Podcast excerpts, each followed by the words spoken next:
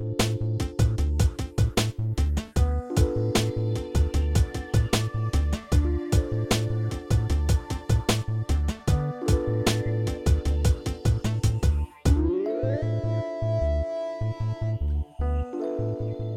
und guten Tag, wo immer Sie unseren Podcast heute hören, im Auto, auf der Arbeit, in der Küche, beim Sport, egal wo, wir wünschen Ihnen einen wunderschönen Brückentag heute am 12. Juni. Mein Name ist Christoph Sochert und unsere Themen heute sind diese. Wir hören zunächst einen Expertentalk von den klugen Köpfen, unserem Berufsorientierungsteam in Düsseldorf und Gelsenkirchen. Das ist spannend für Schüler, aber auch für Eltern, Lehrer und für Unternehmen, die Praktika anbieten und duale Studiengänge.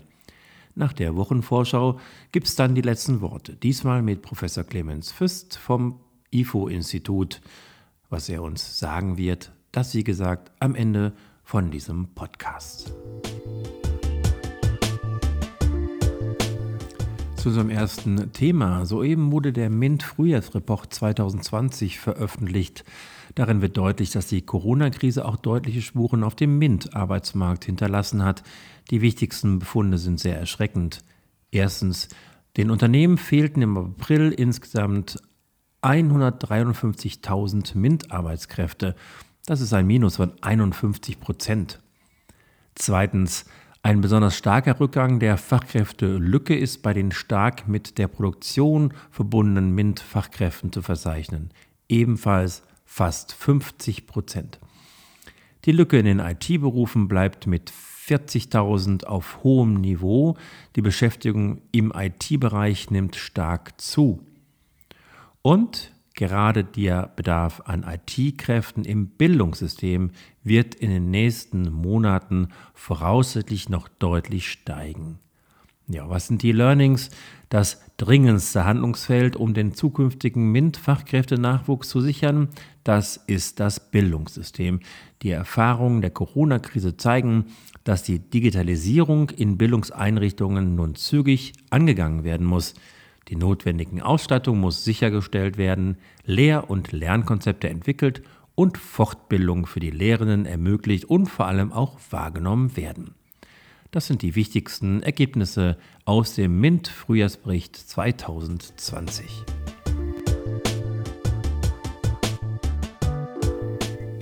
Zu unserem zweiten Thema in diesem Podcast, die berufliche Orientierung, wird immer wichtiger. Da sind sich eigentlich fast alle einig, Schulen, Unternehmen, Eltern und auch Schüler. Und es gibt in der Region viele spannende Programme dazu. Unter anderem werden sie durchgeführt vom Kluge Köpfe-Team. Gerade haben die klugen Köpfe sich getroffen in einem Go-To-Meeting und einen Podcast produziert zum dualen Orientierungspraktikum. Da hören wir gleich rein in diesen Podcast. Er richten sich äh, in erster Linie an Schülerinnen und Schüler und deswegen werden sie gleich auch geduzt. Interessant ist das Thema aber auch für Lehrkräfte und Eltern und für Unternehmen, die Praktika anbieten und duale Studiengänge. Und jetzt hören wir rein in dieses Go-To-Meeting. Viel Spaß dabei.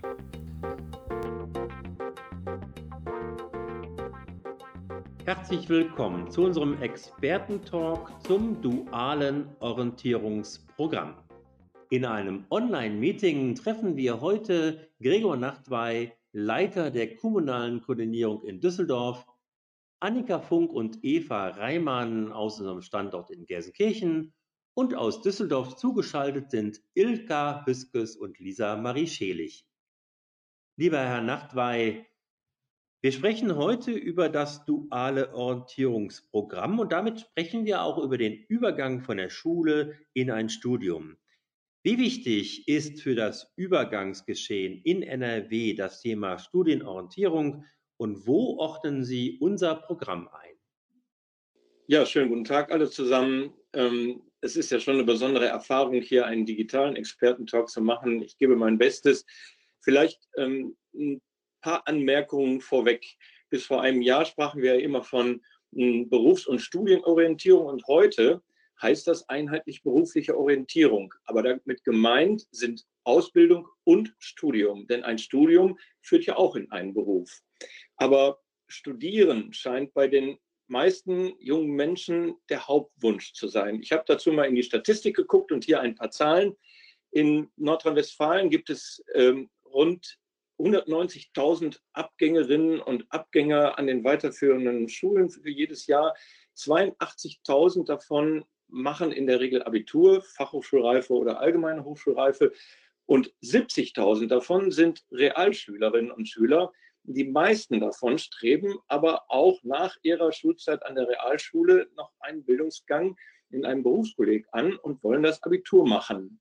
Das bedeutet mal in Zahlen, von 190.000 jungen Menschen wollen rund 150.000 studieren.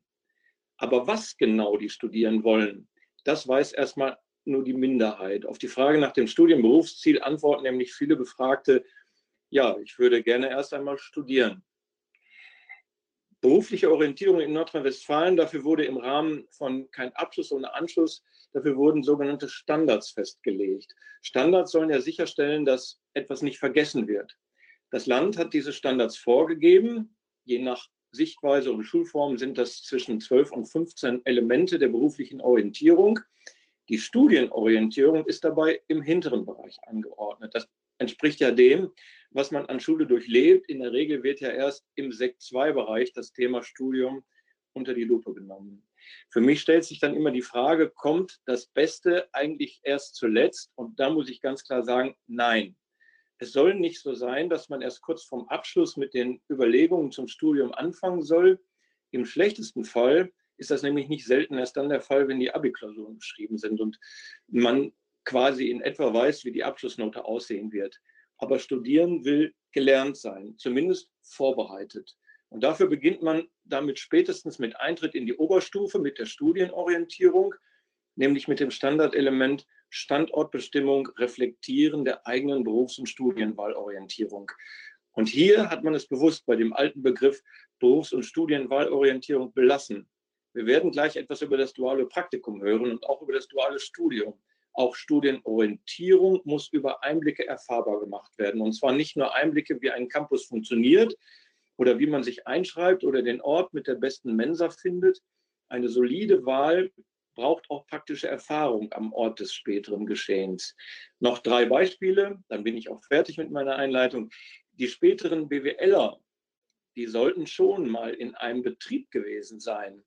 Wer Biologie studieren möchte, sollte schon mal gesehen haben, wie Menschen mit Biologiestudium eingesetzt werden. Und auch angehende Juristinnen und Juristen sollten erleben, dass Jura sich nicht nur vor Gericht abspielt, sondern in vielen Filmen eine große Rolle spielt. Kurzum, die Mischung macht ein, eine ausgewogene Orientierung sowohl in Firmen und Betrieben als auch an Orten des Studierens. Und darum geht es ja heute in dieser Runde. Ja, vielen Dank, Herr Nachtwey, für diesen ersten Einstieg in das Thema. Wir freuen uns, freuen uns jetzt auf Annika Funk und Eva Reimann aus Gelsenkirchen von unserem Projekt. Sie erklären uns das Programm und klären auch die wichtigsten Fragen. Kommen wir zur nächsten Folie. Frau Funk, was ist das duale Orientierungspraktikum? Ja, im dualen Orientierungspraktikum sollen Schülerinnen und Schüler einen tiefergehenden Einblick in das Thema Studienorientierung und Entscheidungsfindung erhalten. Ähm, Im ersten Schritt des Praktikums lernen die Schüler ihren Wunschstudiengang bzw. ihr Wunschfach an einer Hochschule besser kennen, indem sie bei Vorlesungen hospitieren, den Campus besichtigen, mit Studierenden und Dozenten ins Gespräch kommen und das Angebot der zentralen Studienberatung vor Ort nutzen. Mit der ersten Woche soll erzielt werden, dass man sich konkret mit dem Thema Studium auseinandersetzt und sich überlegt, ist Studieren überhaupt etwas für mich und mein Wunschstudiengang wirklich so, wie ich ihn mir vorgestellt habe? Und um die Eindrücke aus der Campuswoche anschließend zu vervollständigen, folgt dann der zweite Abschnitt des dualen Orientierungspraktikums, in dem die Schüler ein ein- bis zweiwöchiges Praktikum in einem akademischen Beruf absolvieren sollen. Das duale Orientierungspraktikum kann im regulären Praktikumszeitraum durchgeführt werden oder in den Ferien. Am besten bespricht man die Durchführungsmöglichkeiten direkt mit der Schule. Mit dem dualen Orientierungspraktikum hat man schon eine wirklich gute Möglichkeit gefunden, sich näher mit dem Thema Studium zu beschäftigen. Aber welche Informationsmöglichkeiten gibt es noch? Zum einen kann man das Angebot der zentralen Studienberatung nutzen und eine Liste mit den jeweiligen Kontaktdaten findet man beispielsweise unter der Website www.studienorientierung-ruhr.de. Außerdem sollte man sich auf den Webseiten der jeweiligen Hochschulen informieren und die Beraterinnen und Berater der Agentur für Arbeit um Unterstützung bei der Entscheidungsfindung bitten. Die Internetseiten www.hochschulkompass.de und www.hochschulstart.de sind weitere gute Möglichkeiten, die verschiedenen Studienmöglichkeiten kennenzulernen. Also wir werden sehr oft ähm, nach der Bedeutung der Begriffe Hochschule und Hochschullandschaft gefragt. Dazu muss man sagen, dass der Begriff Hochschule eigentlich ein Oberbegriff darstellt und die Hochschullandschaft in Deutschland aus Universitäten, Fachhochschulen, aber auch Kunst- und Musikhochschulen besteht. Diese unterscheiden sich letztendlich im Fächerangebot. Auf die Unterschiede zwischen Universitäten und Fachhochschulen möchte ich jetzt einmal kurz eingehen. Bestimmte Fächer, wie zum Beispiel Medizin, Jura und Lehramt, kann man ausschließlich an einer Universität studieren. Universitäten werden von vielen Studierenden besucht und arbeiten eher forschungsorientiert. Die Stundenplangestaltung an einer Universität ist relativ frei, sodass man den Stundenplan an, an seine eigenen Bedürfnisse anpassen kann. Für das Studium an der Universität braucht man das Vollabitur. Die Fachhochschulen an sich bieten ein kleineres Fächerangebot, oft aus den Bereichen Sozial-, Wirtschafts- und Ingenieurwissenschaften. Fachhochschulen arbeiten eher handlungs- und praxisorientiert und haben anzahlmäßig weniger Studierende am Standort. Die Stundenplangestaltung ist relativ fix, also so wie man das auch aus der Schule kennt. Und um an einer Fachhochschule zu studieren, reicht das Fachabitur als Aufnahmevoraussetzung. Ein weiteres Feld, was viele Schülerinnen und Schüler umtreibt, ist das Thema Einschreibung und Fristen. Und dazu muss man sagen, dass bei der Immatrikulation, das ist also der Fachbegriff für die Einschreibung, feste Fristen gelten. Für das Sommersemester ist das der 15. Januar eines jeden Jahres, für das Wintersemester der 15. Juli. Beides sind sogenannte Ausschlussfristen, das heißt, danach ist ein Zugang zur Hochschule für das jeweilige Semester nicht mehr möglich. Bei manchen Studienfächern ist vor der Einschreibung ein spezieller Zugangstest erforderlich. Zu diesen Fächern gehören Sport, Medizin und Kunst. Wann der äh, Zugangstest stattfindet, kann man jeweils über die zentrale Studienberatung erfahren. Ebenso muss man zwischen zulassungsfreien und zulassungsbeschränkten Fächern unterscheiden. Möchte man ein zulassungsbeschränktes Fach studieren, dann läuft die Bewerbung über ein dialogorientiertes Serviceverfahren beziehungsweise über die Webseite hochschulstart.de. Bei einem zulassungsbeschränkten Fach ist, die, ist es lediglich eine Bewerbung und keine direkte Zulassung zum Studium. Und der letzte Bereich, der gerne nachgefragt wird, ist der Bereich der Studienfinanzierung. Es gibt viele Möglichkeiten, das Studium zu finanzieren und man sollte sich frühzeitig auch mit dem Thema auseinandersetzen. Viele Studierende haben das Glück, dass die Eltern sie finanziell unterstützen man kann aber auch BAföG beantragen. Da sollte man sich einmal auf die Seite bafög.de begeben und sich die Voraussetzungen durchlesen, denn man muss für den Antrag auch entsprechende Fristen einhalten. Man kann sich auch um ein Stipendium bewerben. Informationen dazu findet sich auf der Webseite Stipendien Lotse. Und die Hürden sind gar nicht so hoch, wie viele Schülerinnen und Schüler manchmal glauben. Alternativ kann man einen Kredit bei der KfW-Bank beantragen. Weitere Möglichkeit ist es, sich eine Nebentätigkeit zu suchen. Hierbei sollte man auf jeden Fall darauf achten, dass man nicht mehr als 20 Stunden pro Woche arbeitet.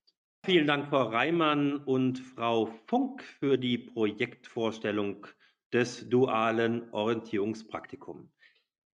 Wir kommen jetzt zu Ilka Hüskes und wir kommen zu einem etwas schwierigen Thema.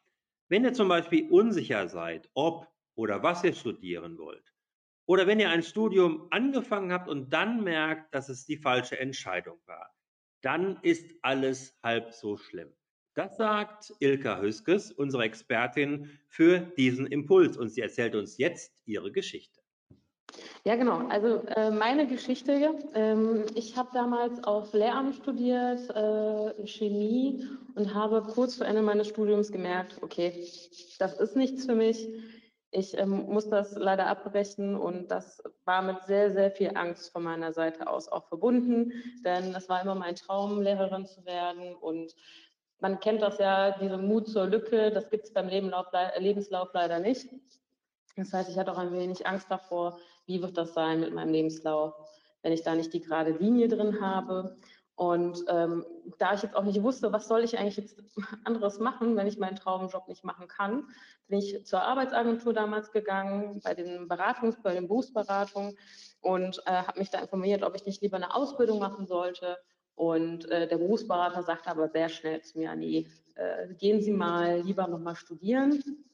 Das habe ich dann auch gemacht. Ich habe mir dann was ausgesucht, was ich äh, gerne studieren wollte, habe mir diesmal auch die Prüfungsordnung und die Modulhandbücher äh, durchgelesen. Das sind so, ähm, da werden kurz die Inhalte des Studiums skizziert. Das habe ich vorher nicht gemacht beim Lehramtsstudium und ähm, ja, habe mich dafür entschieden. Über Umwege bin ich dann letztendlich doch in, der, in die Schule gekommen, denn äh, durch einen Aushilfsjob bin ich dann bei der Stiftung Pro Ausbildung gelandet und äh, arbeite dort jetzt mit Schülerinnen und Schülern zusammen an Schulen an einem Projekt.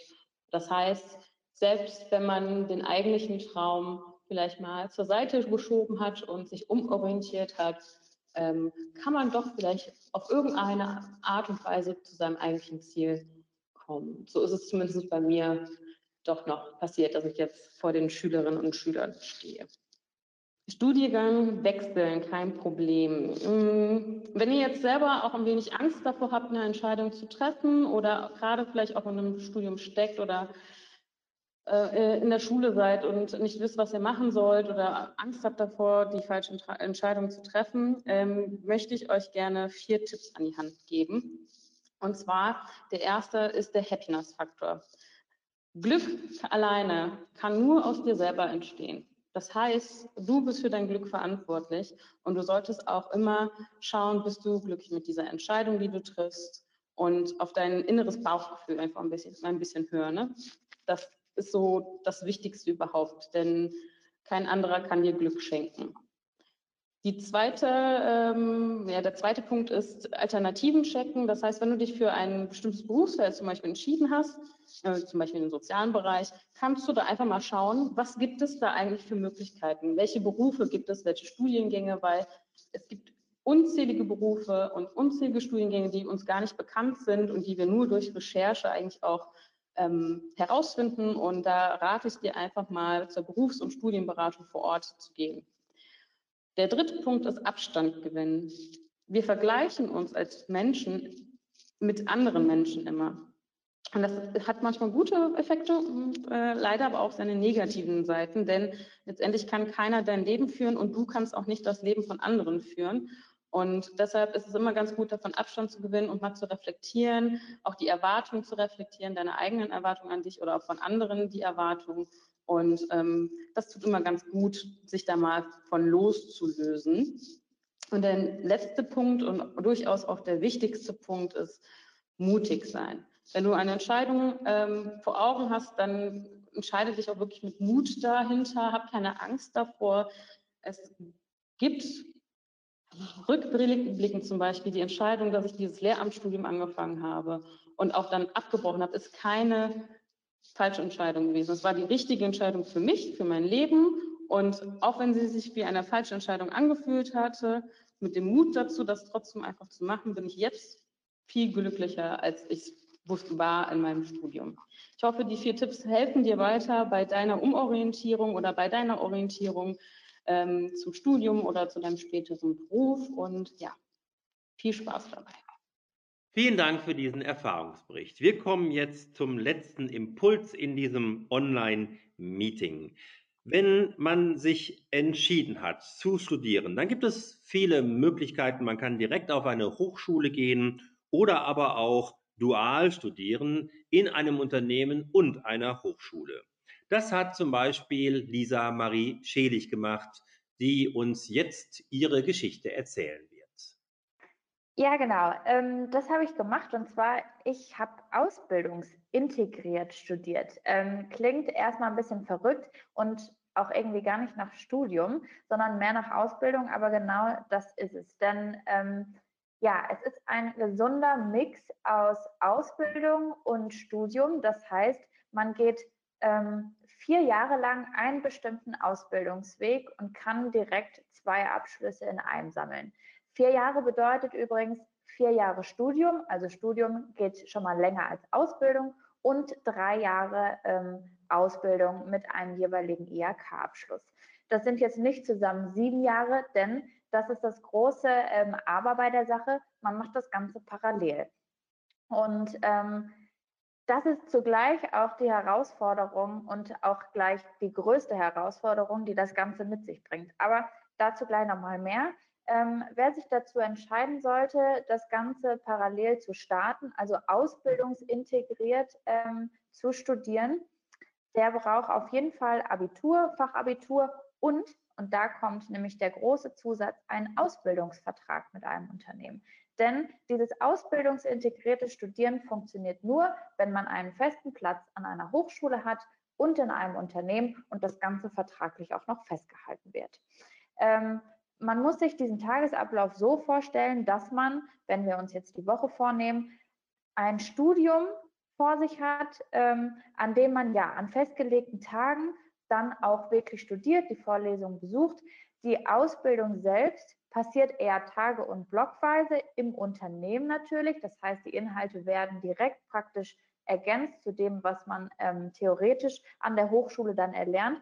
Und was halt nicht wegfällt, sondern auch noch dabei ist, ist natürlich der Berufsschulunterricht, der ähm, zu der Ausbildung gehört und noch zusätzlich stattfindet. Und ähm, das gilt jetzt für alle Formen des äh, dualen Studierens. Ausbildungsintegriert ist eine, aber auf jeden Fall auch die wichtigste, wenn man gerade aus der Schule kommt. Ich habe das Ganze an der FOM Hochschule, ähm, eine Hochschule für Ökonomie und Management gemacht. Ist, glaube ich, auch mit die bekannteste Hochschule, die dieses Format ähm, schwerpunktmäßig anbietet. Hm, vielleicht erzähle ich einfach mal, äh, was ich denn gelernt habe und was ich studiert habe, um zu verstehen, wie sich meine Woche lang, ja, fast vier Jahre lang ähm, dann auch so abgespielt hat. Also erst einmal mein Ausbildungsberuf äh, ist Veranstaltungskauffrau und ähm, ja, man hat zahlreiche Facetten, die man da bedient im Berufsleben. Ich habe mich einfach dazu entschieden, den Studiengang an der Vom Hochschule Marketing und Kommunikation zu wählen. Das heißt, ich habe mich noch nicht ganz spezialisiert, aber bin auf jeden Fall im Bereich der Öffentlichkeitsarbeit geblieben. Und äh, ja, in der Berufsschule habe ich natürlich dann alles gelernt, was ähm, meine Ausbildung mir theoretisch beibringen muss. Ich habe es gerade schon angesprochen, eine Ausbildungsdauer bei mir sowie auch im Schnitt ging drei Jahre bis zum IHK-Abschluss und ähm, ja, vier Jahre, also noch ein Jahr länger, habe ich dann am Ende äh, für den Bachelor of Arts gebraucht, also für den richtigen Studienabschluss.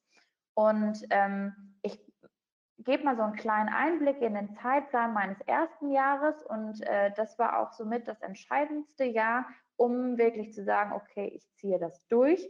Ähm, wenn man sich das jetzt so mal vorstellt, man hat einen Wochenplan, Montag, Mittwoch und Freitag bin ich ins Unternehmen gegangen, Dienstag und Donnerstag hatte ich Berufsschultag und ich habe es gerade schon mal gesagt, dreimal die Woche zusätzlich war ich dann noch abends in der Hochschule. Und für viele ist das vielleicht am Anfang ein kleiner Minuspunkt, aber wie will man das auch anders schaffen? Und ähm, ja, hinzu kommt, dass halt auch noch zwei Samstage im Monat äh, in der Hochschule verbracht werden. Ich sag mal so, man hat in vier Jahren zwei anerkannte Abschlüsse, bringt direkt Berufserfahrung mit und in Unternehmen ist es sowieso gerne gesehen, weil man einfach sieht, wie flexibel und belastbar man auch ist und man hat, ähm, muss man wirklich sagen, bessere Einstiegschancen.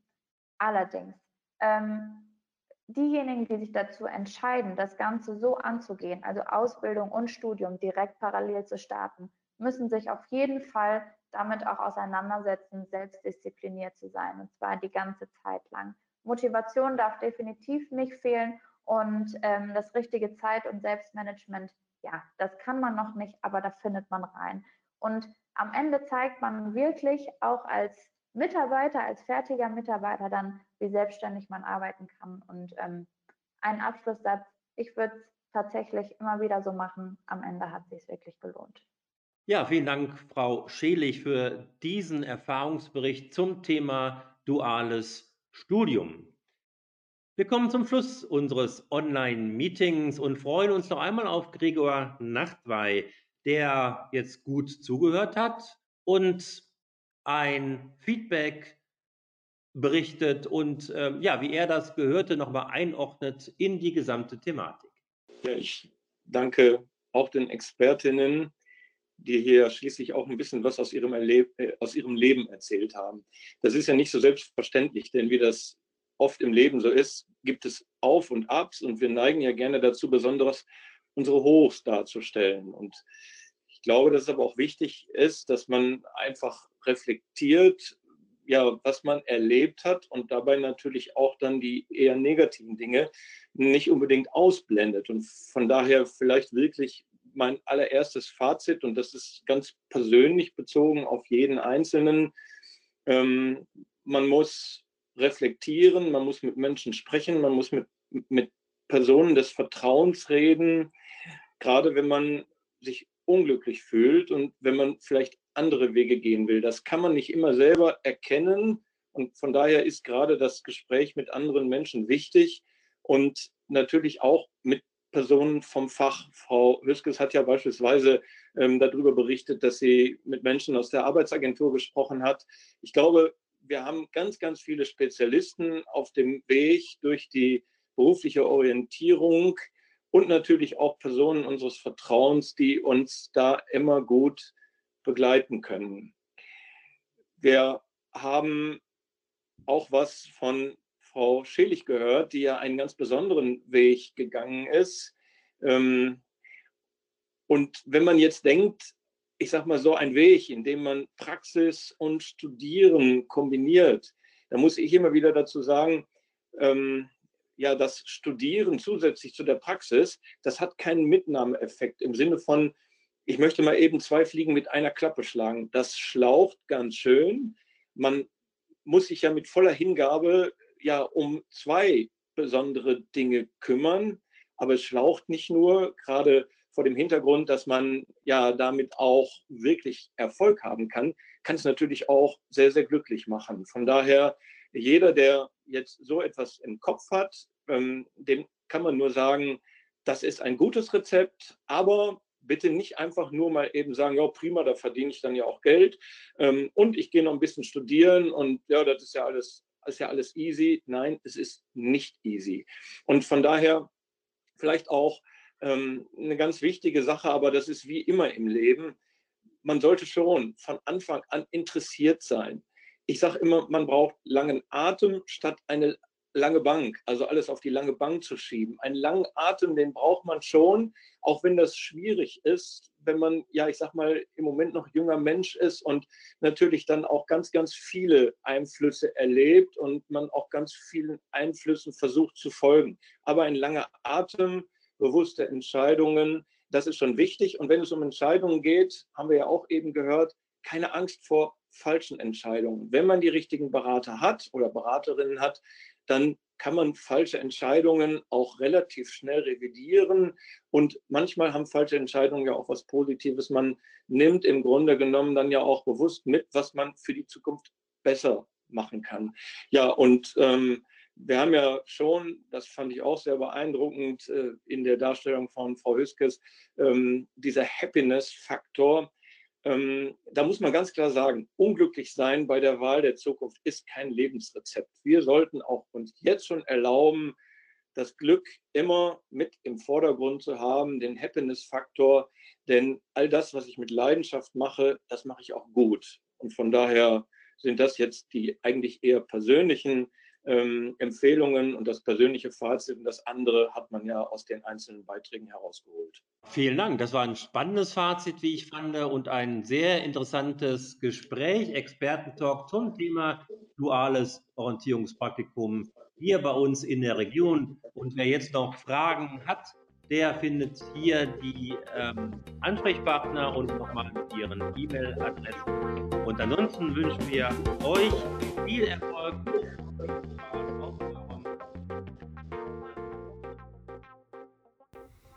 das war ein Go-To-Meeting von den klugen Köpfen zum dualen Orientierungsprogramm.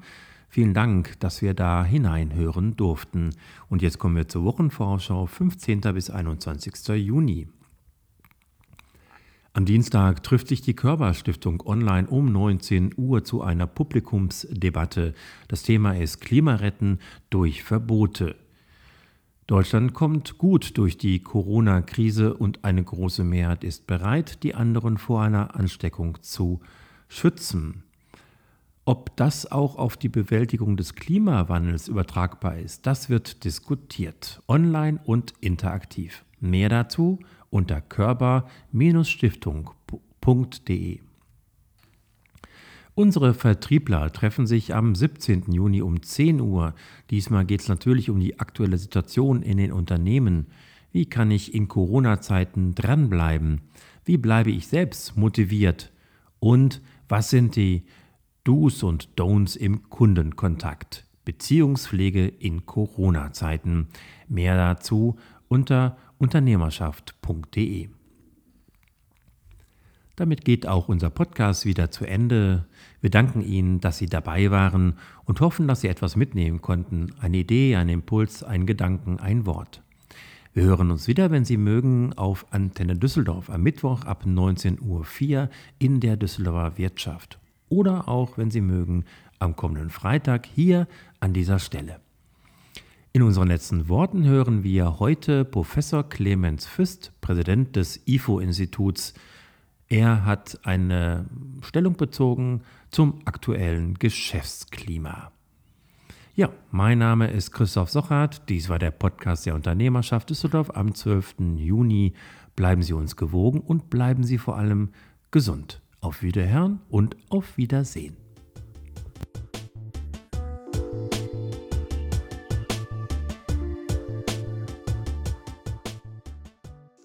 Heute ist der IFO-Index fünf Punkte raufgegangen. Ist die Krise jetzt etwa schon wieder zu Ende?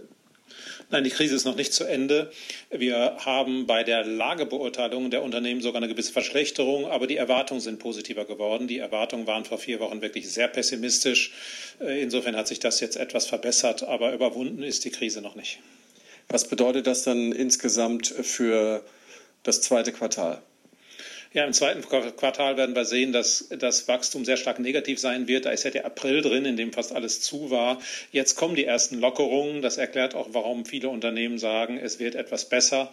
Und wir müssen sehen, wie die sich jetzt auf die Wirtschaftsaktivität auswirken. Aber es ist klar, äh, die Wirtschaft bleibt über längere Zeit beeinträchtigt und äh, wir sind aus dieser Krise noch nicht heraus. Wie lange rechnen Sie ungefähr, dass es dauert? Sehr schwer absehbar. Viel wird davon abhängen, ob im Herbst eine zweite Welle der Infektion kommt. Wenn das nicht der Fall ist, würde ich annehmen, dass wir eine gewisse Zeit noch auf niedrigerem Niveau bleiben und dann vielleicht zu Beginn des nächsten Jahres aus dem Tal rauskommen.